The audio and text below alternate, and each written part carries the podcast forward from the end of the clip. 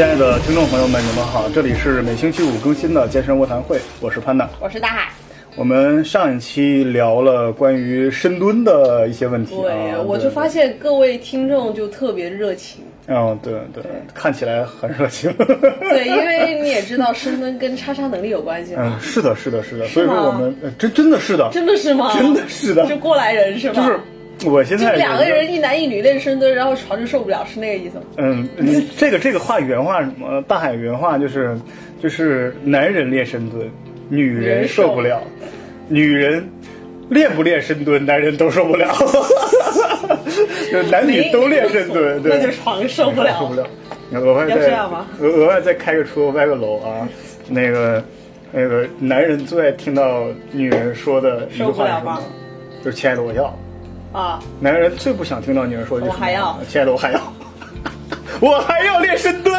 哎，挺好的，挺好的，挺好的。啊，所以我们这一起期练深蹲啊。我们这期的内容有点多啊。那个，我们上一期聊了一个东西叫 low bar，就是低杠位的深蹲深蹲。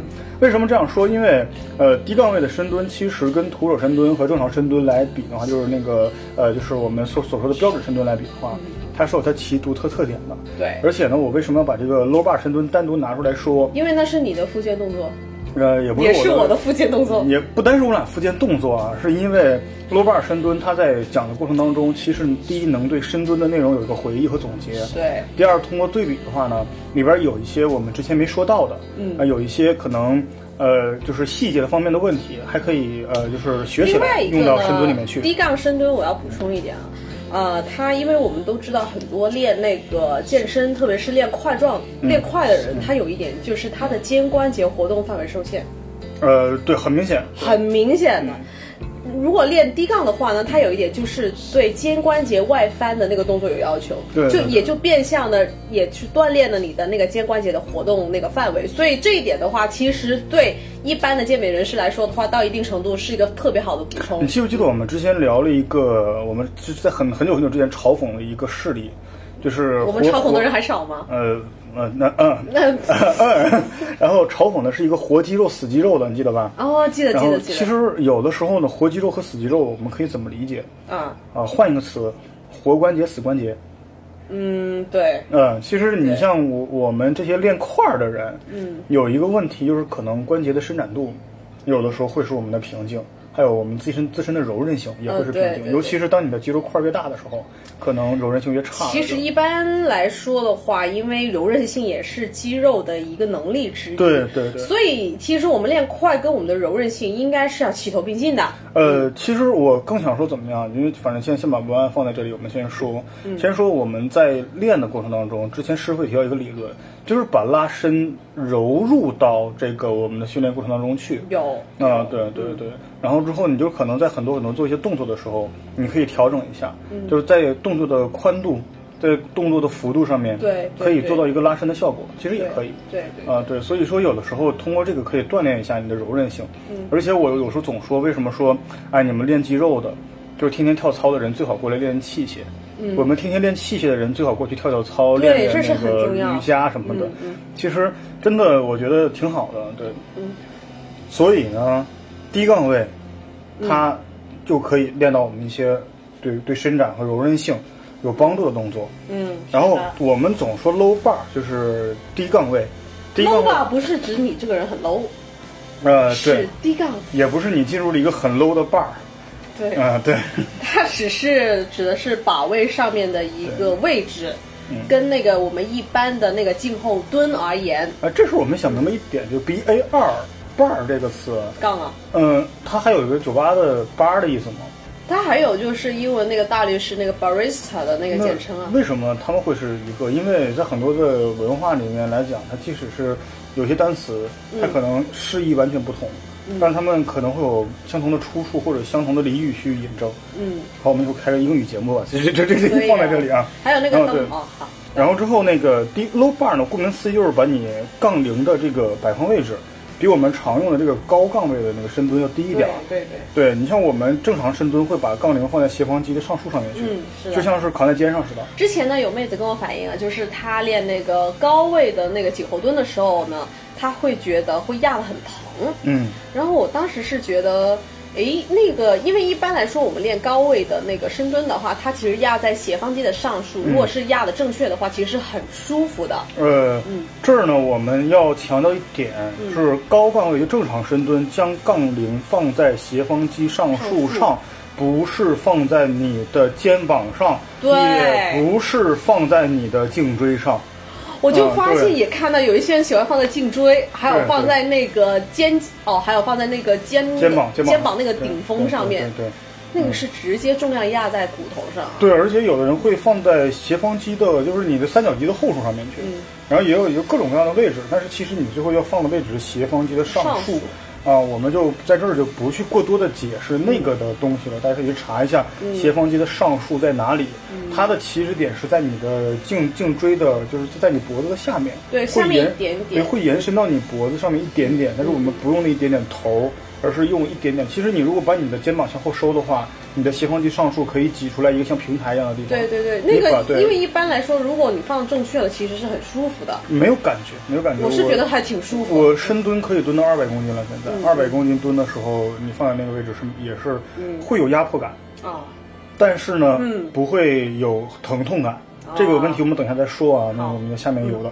然后呢，就是所以说，而低杠位是把你的杠铃放在肩胛冈，这个冈是刚山冈的冈，对，嗯，就是就是我们在身体不是月字旁的刚，对对对，呃嗯，对，有月字旁的冈吗？有啊，哪个呀？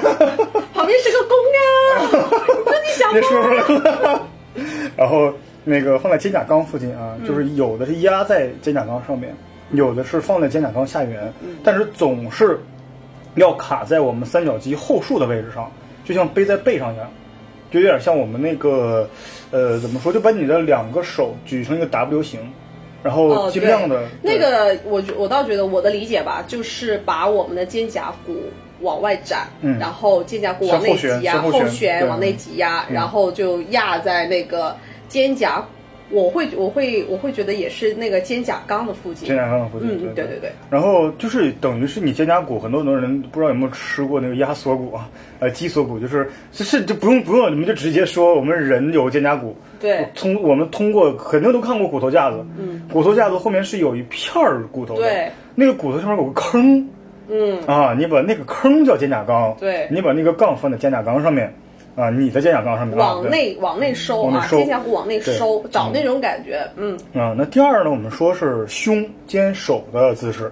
对于胸部而言而言，其实跟其他的这个深蹲姿势要求一样。其实不单是深蹲了，我们健身里面大部分的动作都是要求挺胸的。对然后对收腰，不是 show your breast 吗？为什么 show your body？好好嗯你知道我为什么没读出来了吗？那个应该是展 胸吧？呃，那另外一个，展开你的胸另外另外一个意思了。我觉得妹子挺胸做那个深蹲挺好看的呀。嗯，我我我后来我看着之后，我就发现这，呃，好用了一个很粗俗的俚语啊，没关系啊。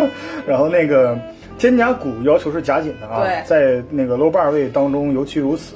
呃，因为如果你不能将你的这个肩胛骨和后面那堆肉，嗯啊挤成一个支撑面的话，你在深蹲在被疲劳打败之前，嗯，你就会被先被疼痛给击垮。这这点我非常非常赞同。对，所以深蹲不要感觉到疼。其实，呃，大海，你看没看过很多很多人在做那个深蹲的时候会垫毛巾，会会垫那个那个，就是有专门的一个保护有有那个个垫那有那个保海绵垫儿。对呃我不知道你是什么感觉，反正我是我不太爱，我不我不爱不太爱那个东西，因为我喜欢那个直接接触的感觉。不是直接接触，因为我觉得我垫了毛巾和垫了东西之后反而体验不好，它会增加摩擦感。哦，就是就是它会不是它会降低摩擦感，就是反而是那种很难去让它去持握了，你的手需要负担更多的力量。我因为我是这样觉得，我觉得既然我们要选择去深蹲的话，我倒觉得应该要让我们的那个背去。更好的去感受那个重量，对对对我是这样理解的，对对对因为这样才能更好的做好动作。如果我们中间夹一个东西的话，始终会觉得好像有点怪啊。对，谁都不喜欢套个东西直接，嗯，有点、呃有点阻隔的感觉。呃，我还是谁都不喜欢有点，但是在这方面，在这方面来说的话，中间没有内那层套的话，其实感觉会更好，而且更安全。所以在低杠位深蹲里边呢，杠铃的摆放位置看起来永远没有高杠位那么稳定的啊。所以其实手臂的位置、手臂的位置、手臂的作用很重要了。我倒觉得吧，如果低杠来说的话，有一点。终于把这个话题接过去了。对 对对，低杠来说不要追求重量。嗯，对对对，呃。所以，所以说，我都我都 快回不出来了，我都。所以，技术很重要啊。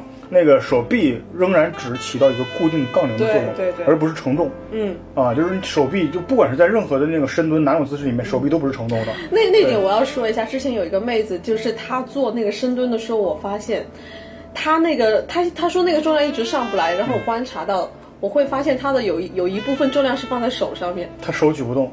你当然举不动，你当然举不动。我估计你要是能从后面举起我那重量的话，二百公斤，就是你就是你应该就基本基本可以去参加比赛了，参加举重比赛了。你从颈后太夸张，几乎可以从今后推起二百公斤的推举了。哦，可以啊，可以，可以有，可以有，可以有。所以其实我们手就需要一个半环握搭扣住杠铃就可以了，就是你只是起到一个固定的作用，固定啊，就是锁扣的作用。呃，在充分挺胸、肩胛骨夹紧的情况下，你的两个手要尽量的去靠近身体，嗯，也就是握距是尽可能窄的。对，我们在这说的是低杠位的深蹲啊，嗯嗯，而那个这个高杠位的话，就只要是跟你的两个就是手手小臂自然下垂，对，然后能够跟地面保持一个九十度的直角就可以了。在这儿是要握距尽量窄。然后这样固定才最牢固啊！另外，你手腕是伸直，甚至是微微内扣的。对啊，内扣啊，不是向外外旋，内扣，就也就是你的尽量让两个掌心是有点相相对的感觉，有点像就我们有以前说我们在做卧推的时候把那个杠掰弯的那感觉。对，也有点也是有点这点我要说一下，就是当我们在做的时候，我们的那个手肘，嗯，手肘往里。对，就是往往内旋，内旋就不要往外翻，要往内旋。内旋对，找那个肩胛，还是找到那个肩胛骨的那个感觉。嗯，对。然后第三呢，就是你躯干，其实也就是老样子了。躯干就是你千万别千万别弓啊，要反弓。你的腰椎要挺直，也不能前屈，也不能超伸啊。然后保持直立位的时候，你正常的生理曲度就可以了。嗯，我们有时候总说很多很多人会把脊柱弯成一个。就是也或者下背或者反弓。哦，那那个的话有点，我最近学了一个词叫 banana waist。啊，就是那种，就是像香蕉香蕉那样的，对。我们不要香蕉腰啊。对对，你其实这句话说给广大女性同胞们说，因为我们男性啊，我我们今天刚才上课的时候，我还发现问题，就是女性的背部反弓程度远远大于男性。是的。稍微就可以弯的很多，但是我就死活都弯不起来。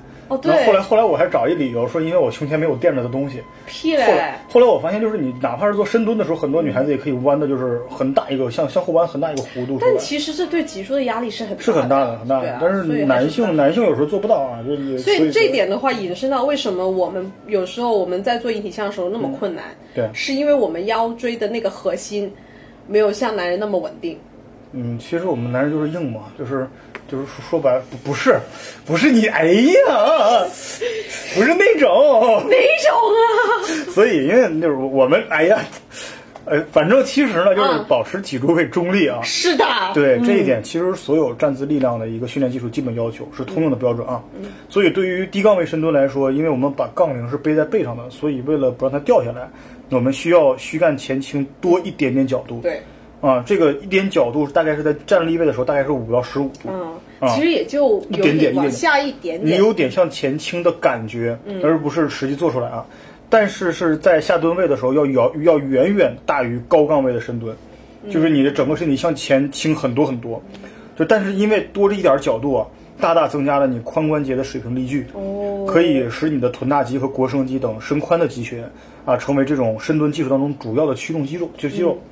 另外呢，很多人认为低杠位更大的前倾的一个一个角度啊，会给腰椎带来更大的压力。这一点我倒我我是反我是持反对意见。呃，是为什么？其实，呃，我接下来准备做的节目可能就是呃，先看吧。现在可能想是拉伸核心，嗯，想要说一下，然后跑步看看能不能再说，嗯，是这样的。然后，嗯，核心我们先说核心稳定的，其实主要说三个系统共同维护，嗯，第一个是腰椎。就是你的椎间盘和周围的韧带构成的一个被动的结构的稳定系统，啊，这个是非常脆弱的啊。第二呢，就是有周围肌肉提供的主动功能的稳定系统，这个是主要角色。就是等于是你的呃股股四啊，还有你的包括你的就是可能你核心肌群周围的一些更更有更有力量的肌肉，它能够去主动的去维持稳定。就有的时候我们说很多很多人，你看啊，你记不记得大海？我经经常跟几个会员聊的时候，他们就嗯做一些可能呃核心稳定的时候不是很稳定，比方说保加利亚深蹲的时候会容易晃。然后呃很多很多人，很多教练会说说你可能腿部用力怎么样？你记不记得我说句什么话他们他们就稳了，一下子就稳起来了，记得吗？我当时说你要想象你在做平板支撑的腹部感觉，哦，你要把你核心稳定起来。对对对。然后他们当把这个做完之后，你马上就能让自己变得很稳。其实就是就是把你的主不过这一点吧，有一点像是要找到那个本体感，你还是要。我倒觉得有一些初期我们在锻炼的时候，稳定性的训练是很重要，特别是平板支撑，你要找到腰腹。腰腹就像腰带一样，紧紧的包裹着你的脊柱，你要找到那个感觉。其实平板支撑是非常基础的一个动作，对就那个那个动作，它对于什么俯卧撑啊，对于很多很多的它是基础基础中的基础，就是你要，但是首先你要真的做一个标准的平板出来，很多很多人要么弓腰塌背了，或者有的人就是反正整个的肩膀都没顶起来，嗯，所以他可能还没有做到那个真正的平板支撑。因为平板支撑，如果我们要做认真的话，其实是很累的，很累的，一两分钟已经是很累，很难受。对，基本上那个基本上平板撑的话，常规常规过来刚接触这个运动的人，就是把平板支撑做标准了，维持十五秒到二十秒已经是可以了，你可以，对你可以了，对不对嗯？然后呢，呃，第三个就是神经系统。啊，这个主要是三个系统来控制核心稳定啊，一个腰椎和周围韧带，还有一个就是你的主动肌肉。我倒觉得这样怎么理解呢？就是你要跟你的身体做好朋友，对对对你要去了解他，要跟他聊聊天啊。嗯，是的。然后说的真猥琐，在低杠位的深蹲里面啊，尤其脊柱前倾的这个增加之后，你的竖脊肌等外周围的这个肌群嗯，啊力矩就增加了，而更容易参与发力，而且只直接作用于阻力方向。嗯，呃，所以这个脊柱这个轴向的压力其实是减少那个那个减少啊，是怎么样？就是你的脊柱那种，呃，就是在它活动的以轴为圆心的那个呃，就是压力其实减少很多。嗯，但是你竖脊肌那个地方，就是你背部肌群，它是有参与发力，就等于说我们第二个系统外外围的那些核心肌肉啊、那些大肌群去辅助辅助一个稳定了。所以说呢，你这个呃，就是呃，维持核心稳定的这个结构稳定系统，就是你腰椎那种被动的稳定系统的参与份额减少一些，然后你功能稳定系统的份额会增加。哦累的是肌肉，但是不伤那个骨。对，就是你像很多时候我们练硬拉的时候，我们说那个练硬拉伤腰，其实伤的是哪儿？就是你腰椎以及韧带周围的核心稳定系统，是那一块儿啊。然后，除非你硬硬练啊，硬刚，硬硬刚的话，你这个也是确实啊，呵不过呵，还是回归到我们要先学会动作，才追求重量。对对对，对非常非常重要。你像，呃，我们之前还反复诟病一些人，就是可能跟一些朋友练的时候，反复冲他上重量，要求他怎么怎么怎么样。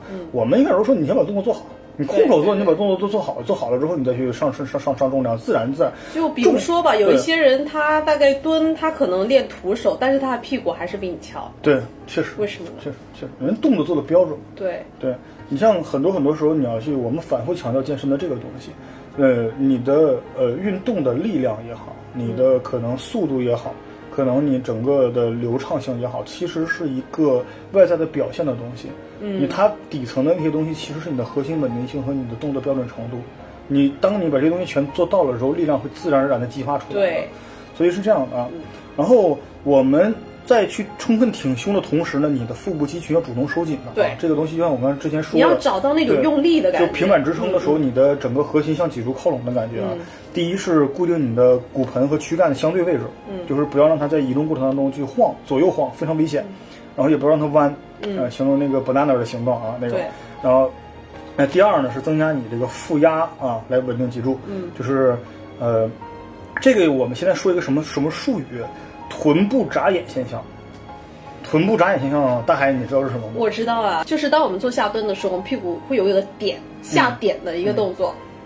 因为本来这个动作呢，如果我们的脊柱跟我们的核心如果能够控制好的话呢，其实是不应该出现臀部往后点的动作呃，其实我们为什么说臀部眨眼呢？就是很多很多人会穿那个衣服，啊。衣服吧，它会有人衣服和裤子不是有条缝吗？哦，对啊，你在蹲之前，那个衣服和裤子的缝是呃完整闭合的，在你蹲下去的时候，衣服和裤子离开眼了就像一个眼睛一样睁开了，很有画面感，对不对？叫臀部眨眼。这一点的话呢，其实我要我也要诟病一些，就是所谓的那些那个健身网红啊，因为我最近看到了一些，有一个网红他就要练，就号称那个什么翘臀网红嘛，但有一点他做这个徒手深蹲的时候，臀部眨眼的那个现象特别严重。对对，就是避免臀部眨眼啊，这个对。呃，大家可以以后慢慢去聊一下这个问题啊。嗯。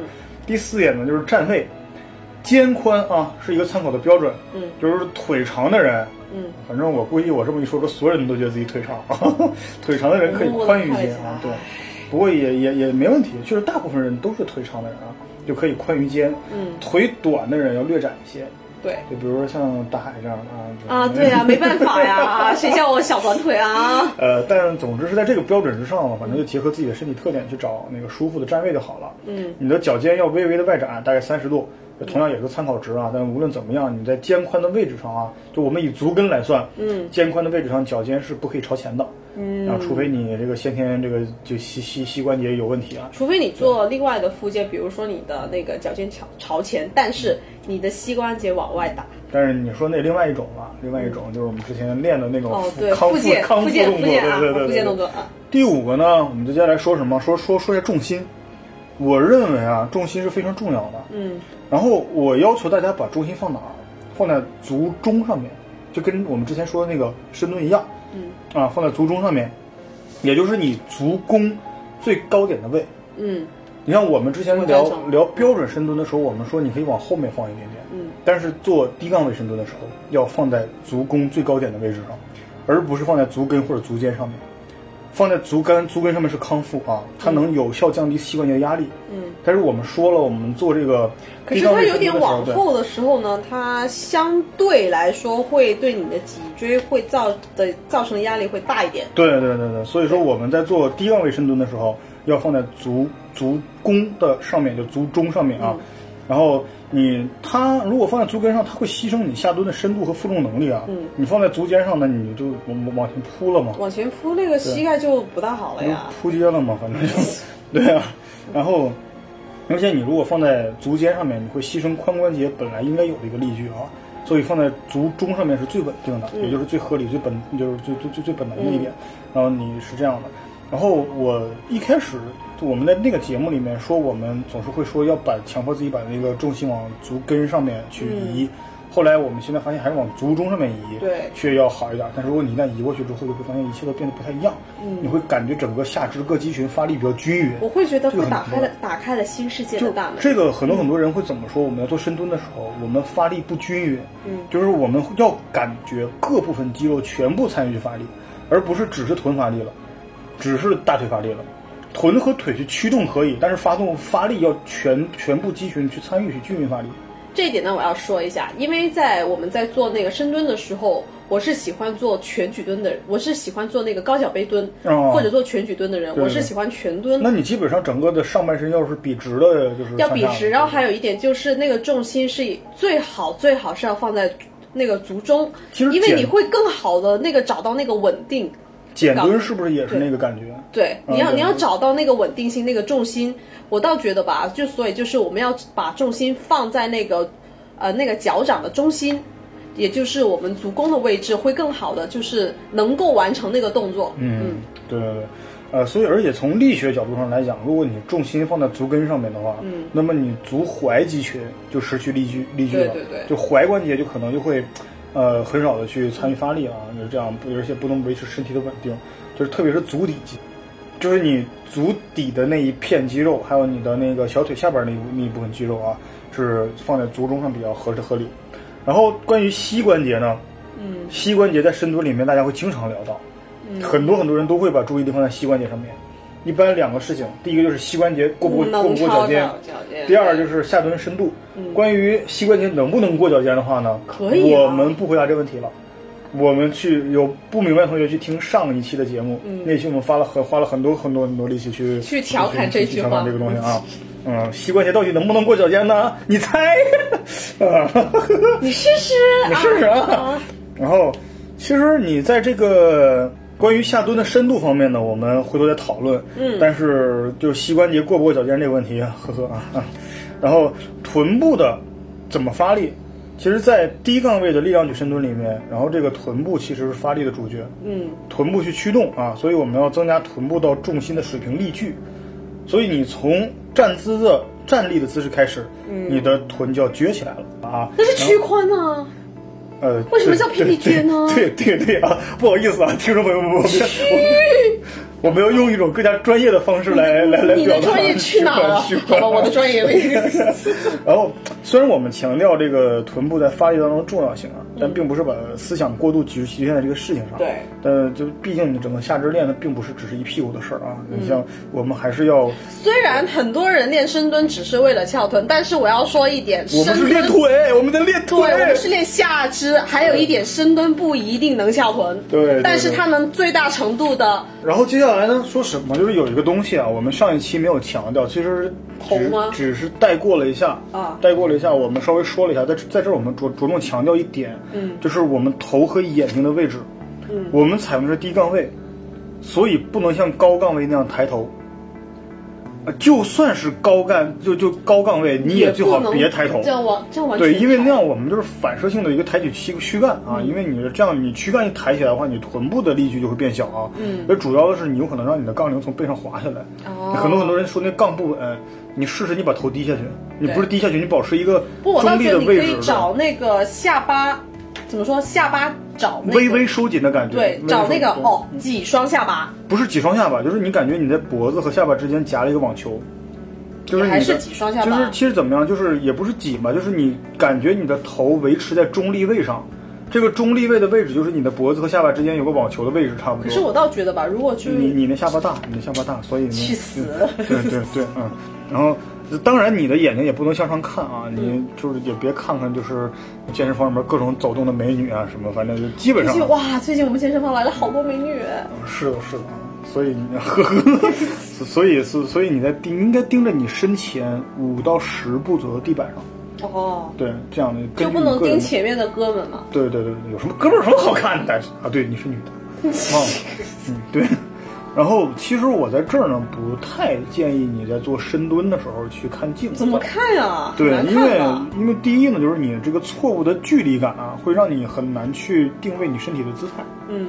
第二呢，就是说你如果过于过度去依赖，你像我很多很多时候，我也不是说很建议你在做其他动作的时候也去去用视觉去代替。就是你可以是要找到身体的感觉。你可以在一开始练的时候用镜子反射去看一下我的姿势对不对，有没有很奇怪，找一下问题。但是你在训练过程当中，我现在不主张去盯着镜子看，因为你的视觉反馈会代替本来应该发展的本体反馈。对对对，你要更。更加把注意力放在本体感觉上，肌肉的本体发力上面去，而不是说啊，我看我姿势漂不漂亮，我姿势动不动作怎么怎么样。还是觉得吧，就是先把动作练好了，让你的身体记得那个正确动作的那个感觉，你的身体是怎么样来的。对对对。我倒觉得这这一点比你在。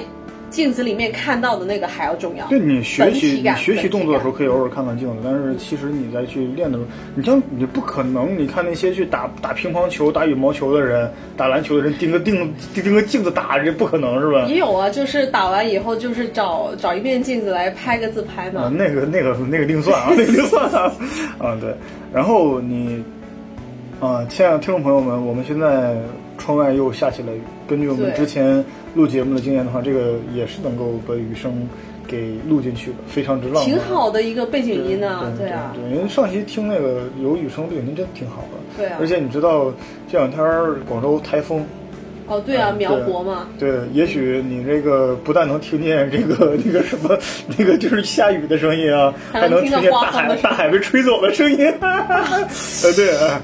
我能被吹走吗？不可能，不能吧？我没到九十呀。呵呵呵。啊，这什么梗？我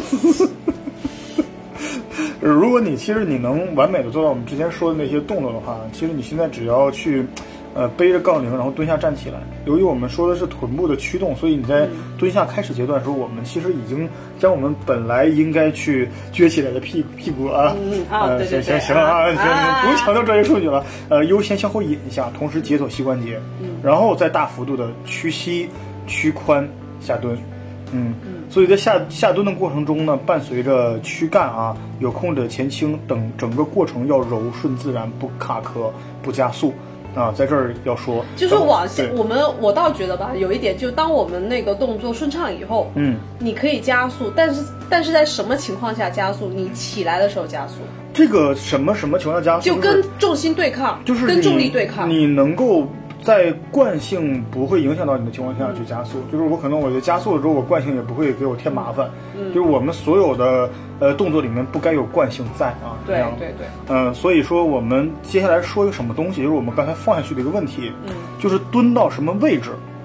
在你整个下蹲过程当中，其实都不要去克制、刻意的去控制你下蹲深深度啊，停留在某一点。其实要在重心不偏离足中、核心区收紧不放松的条那个情况下啊，你达到你的功能极限范围就好了。一般来说是你的髋关节低于膝关节的深度，其实很容易做到，就是差不多就是你的大腿上表面略低于水平面，啊，哎，这是就是我们上厕所的那个 Asian squat，就是比那。个要稍微高一点，不过这一点呢，因为本人呢，我习惯了蹲全蹲，嗯，但是我们在蹲深蹲的有一点，我觉得比较重要的是，当我们往下蹲的时候，我们感觉到，哎，我们的背快绷不住了对对对，OK，对。起来，对对对对。嗯。然后其实差不多就是大腿上表面略低于水平面，或者腿粗的人啊，就像我这种腿粗的人，我还是喜欢全蹲。平行于水平面的高度啊，就是就这这这也并不是这样的啊，就是差不多就就这种感觉。低于低于，对髋关节低于膝关节深度就可以了。对对对，啊，对，然后其实什么是功能的极限范围？我们刚才说了一个很有点专业的术语啊，就是功能极限范围。举个例子，就是你憋气深蹲，嗯按照深蹲标准要求蹲到最低点，不能再往下了，再往下你姿势就变形。再往下你的背就绷不住了。对对，这个点就是功能极限啊。然后此时如果深深呼一口气，全身放松，那么你还会往下蹲，就再蹲到头儿就是解剖极限。啊，啊，功能极限是你憋着气蹲到头，然后解剖极限是你放松掉再往下啊。哎，等一下，然后那个时候那个时候已经乱了啊。那你等会儿啊，其 其实我你刚才为什么我说比亚洲蹲要呃高？你说的亚洲蹲是解剖极限，嗯，而我刚才说的那个是功能极限啊。可是我倒觉得亚洲蹲能够最大程度激活我本身的臀大肌。对对对对对对。然后我们现在因为刚才我们聊到了憋气，嗯那么我们现在再聊一下呼吸啊啊，对呼呼吸。吸重要吗？很重要，非常非常重要啊！最重要的一点就是呼吸啊！明明知道的，你不要装作不知道。不知道呀，我是傻白甜。天天的，很天真吗？其实，在我们之前训练里面，我们都要求呼吸自然，避免憋气啊。我经常经常强调这一点，说别憋气，别憋气，我经常喊啊。然后，通常我们都会采用两种呼吸法，一种是生理呼吸，一种是生物力学呼吸。嗯。但是，其实无论哪一种啊，总有一天你会发现，其实，啊，都一样。对啊，当你用力的时候肯定会憋气，就像你便秘的时候肯定也会憋气啊。对对，我自己去练的时候，我也发现了，就是你在力量练习里面，就憋气是难以避免的，就特别是在大重量面前。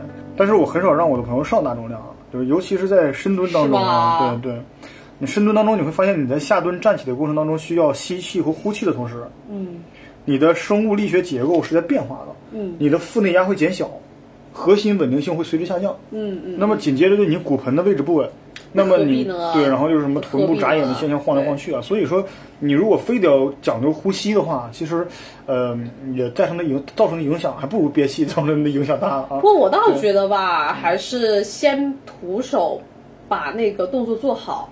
对对对，因为说真的，如果与其去追求大重量，不如先把全蹲做好。对对对，真的对。然后你像有的人会说，那你憋气的过程当中呢，你是不是会造成心血管的压力啊？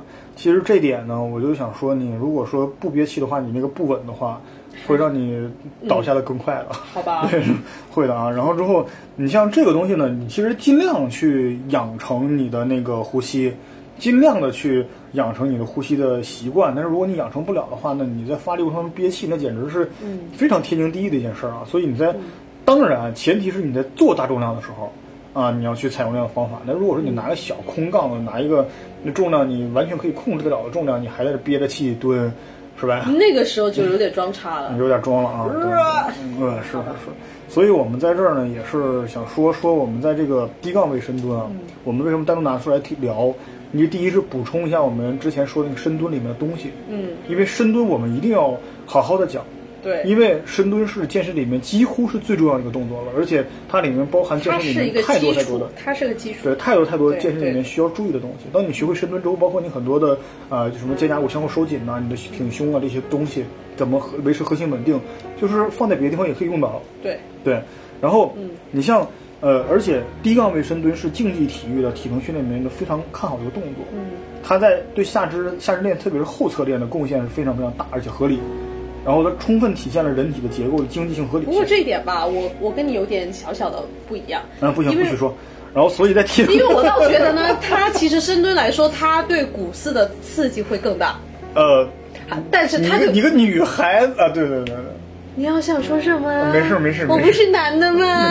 没事没事，你说你说对不起啊，你说，嗯，你说他对股四刺激特别大，对它，它其实我倒觉得它无论，我觉得先撇开前列跟后列来说的话，它对整个身体的要求是有的，这第一点。嗯对。第二点，它是一个复合动作。对对对，啊。所以复合动作一个特点就是它对肌肉的发展平衡和整合特别对。特别好。嗯，所以其实对动力链对都会起到一个，我倒觉得有人说不深呃不深蹲无翘臀嘛，其实深蹲它对于我们的意义来说，不单单只是在翘臀，而且对我们的身体素质发展来说也是特别重要。嗯，对对对，呃，所以说呢，其实呢，这个就是练低杠位的深蹲，嗯，也是一个非常非常好的一个选择。对啊，你看嘛，各位大哥，嗯，你那个虽然你举得很重，虽然你那个胯是练成了，可是你上交叉呀，嗯可是你的肩不如不举。对呀、所以还是要练一下嘛，对做一个特别好的补充了。你当你把那个胸打开了，妹子就会过来了。啊，对，然后我们再聊一聊，在做那个我们练腿的时候呢，我们接下来可能可能会花一些时间来说一下硬拉，嗯啊，不知道有没有时间啊？有的时候可能放一下，因为我们其挖的坑太多了，就是有可能哪天下不起来了啊。搞不好就是不填了啊。有可能有可能不舔啊。完了之后呢，那个就那个憋着吧啊憋憋着吧，憋着憋着。完了之后练腿的话呢，其实呃蹲是一个很重要的一点，但是屈伸也很重要。对呃，屈伸的话，我们可以用一些呃辅助的器材，嗯可能腿需要借助的器材是比较多的，它不像那个胸上肢，你拿一些重量就可以练。腿的话，有一些屈伸动作还是需要辅助的啊。嗯然后呃，而且腿部的话呢，我更加推荐大家除了在做一些蹲和那种呃拉这样的一些的水平面运动以外，你还想做什么？呃，其实还有啊，这这个不是水平面，这个应该是呃冠状面的一个运动。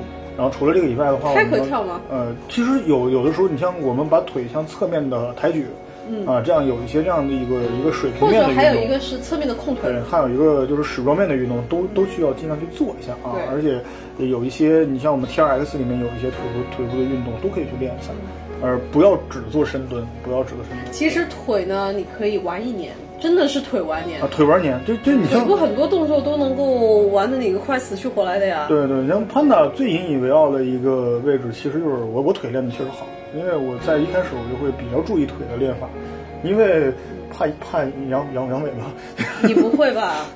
嗯，不会吧？是吧？不会吧嗯有可能不会吧？一定不会！不信有女听众回来试试，我们私人微信号了。好，那我们这期就聊到这儿啊，好拜拜拜拜。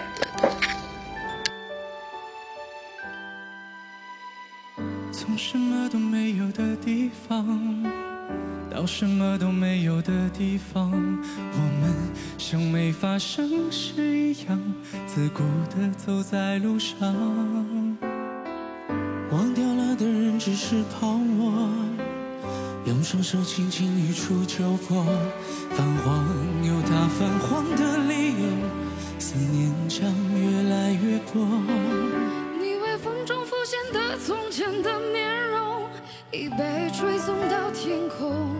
我在脚步急促的城市之中，依然一个人生活。我也曾经憧憬过，后来没结果，